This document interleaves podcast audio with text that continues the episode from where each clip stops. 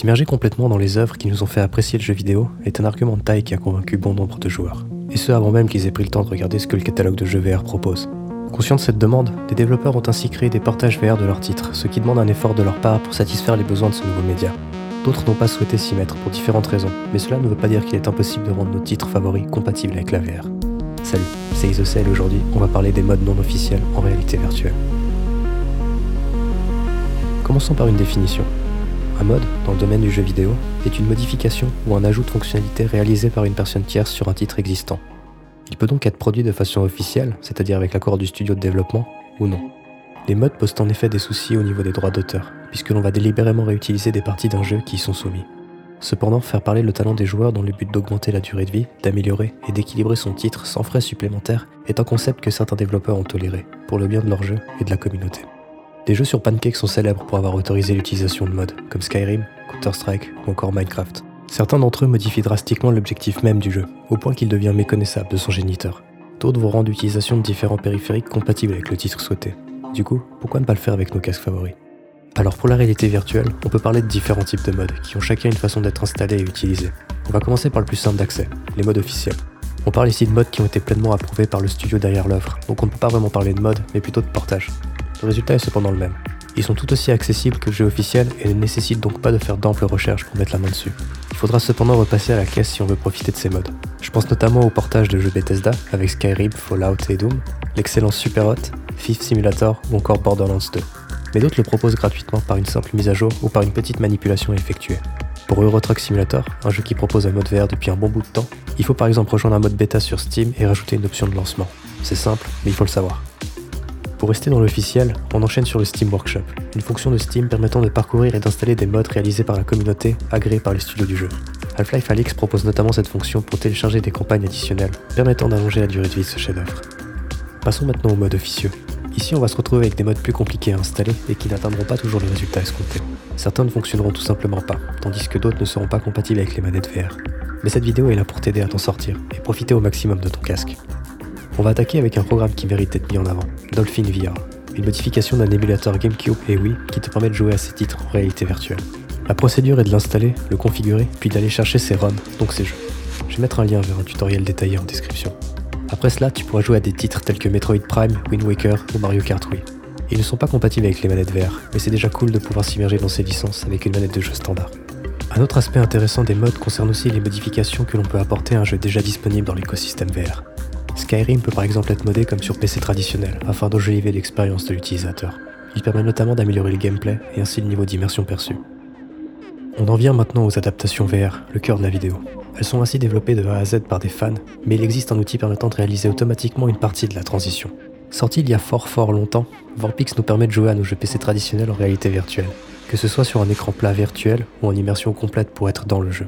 En ce moment, il y a plus de 300 jeux supportés. Malheureusement, le résultat risque de ne pas être à l'auteur de tes espérances, d'autant plus que le logiciel coûte assez cher. La mise à l'échelle est souvent fausse, la qualité de l'image est moyenne, les manettes VR ne fonctionnent pas, la mise en place est compliquée, bref, je pense que Vorpix proposait quelque chose d'intéressant lors de ses premières années, mais ce qu'il offre aujourd'hui ne correspond plus à ce que les utilisateurs souhaitent. Si tu veux de la qualité, il faudra se tourner vers les adaptations VR réalisées entièrement par des fans. C'est pour moi les modes qui méritent le plus d'être mis en avant. Développés dans l'ombre, il faudra parcourir des forums pour découvrir le travail de ces passionnés. Dépendant du temps de travail fourni et de la capacité au jeu à se laisser modifier, la qualité de la version VR est variable en fonction des titres, mais certains méritent tout autant leur place sur les stores que des adaptations officielles. Ces adaptations étaient très à la mode lors de la période Oculus DK1 et 2, c'est-à-dire en 2016. On était en effet à une époque où il fallait très souvent bidouiller afin de faire fonctionner son jeu. Je pense notamment à Team Fortress 2, qui nécessitait un logiciel tiers, le fameux Virtual Desktop, afin de réaliser plusieurs manipulations pour finalement s'immerger dans cet univers cartoonesque. L'installation de ces modes-ci va quelque peu changer en fonction des jeux choisis, mais le principe reste le même. Il faut posséder le jeu original, auquel on va télécharger puis injecter le mode dans les fichiers du jeu. Il faudra ensuite souvent réaliser quelques manipulations sur Steam pour faire comprendre au titre quel fichier il doit aller chercher. Ça prend un peu de temps, mais c'est plus simple à réaliser que ce qui est par exemple demandé par Vorpix. De multiples jeux ont été adaptés de la sorte, et certains frôlent l'excellence, au point qu'on peut penser qu'il s'agit d'une version officielle.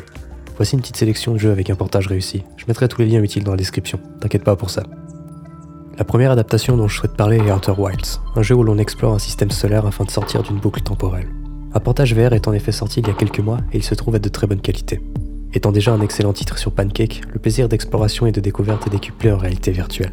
L'offre peut se jouer de bout en bout en VR, de façon plutôt fluide si on a un bon ordi, et est compatible avec les manettes VR, une feature à laquelle j'attache beaucoup d'importance. Dû à la nature même du jeu, il faudra cependant avoir l'estomac bien accroché. Les trois premiers Doom ont eu une adaptation VR, mais on va se focaliser sur le premier car il est disponible sur Oculus Quest.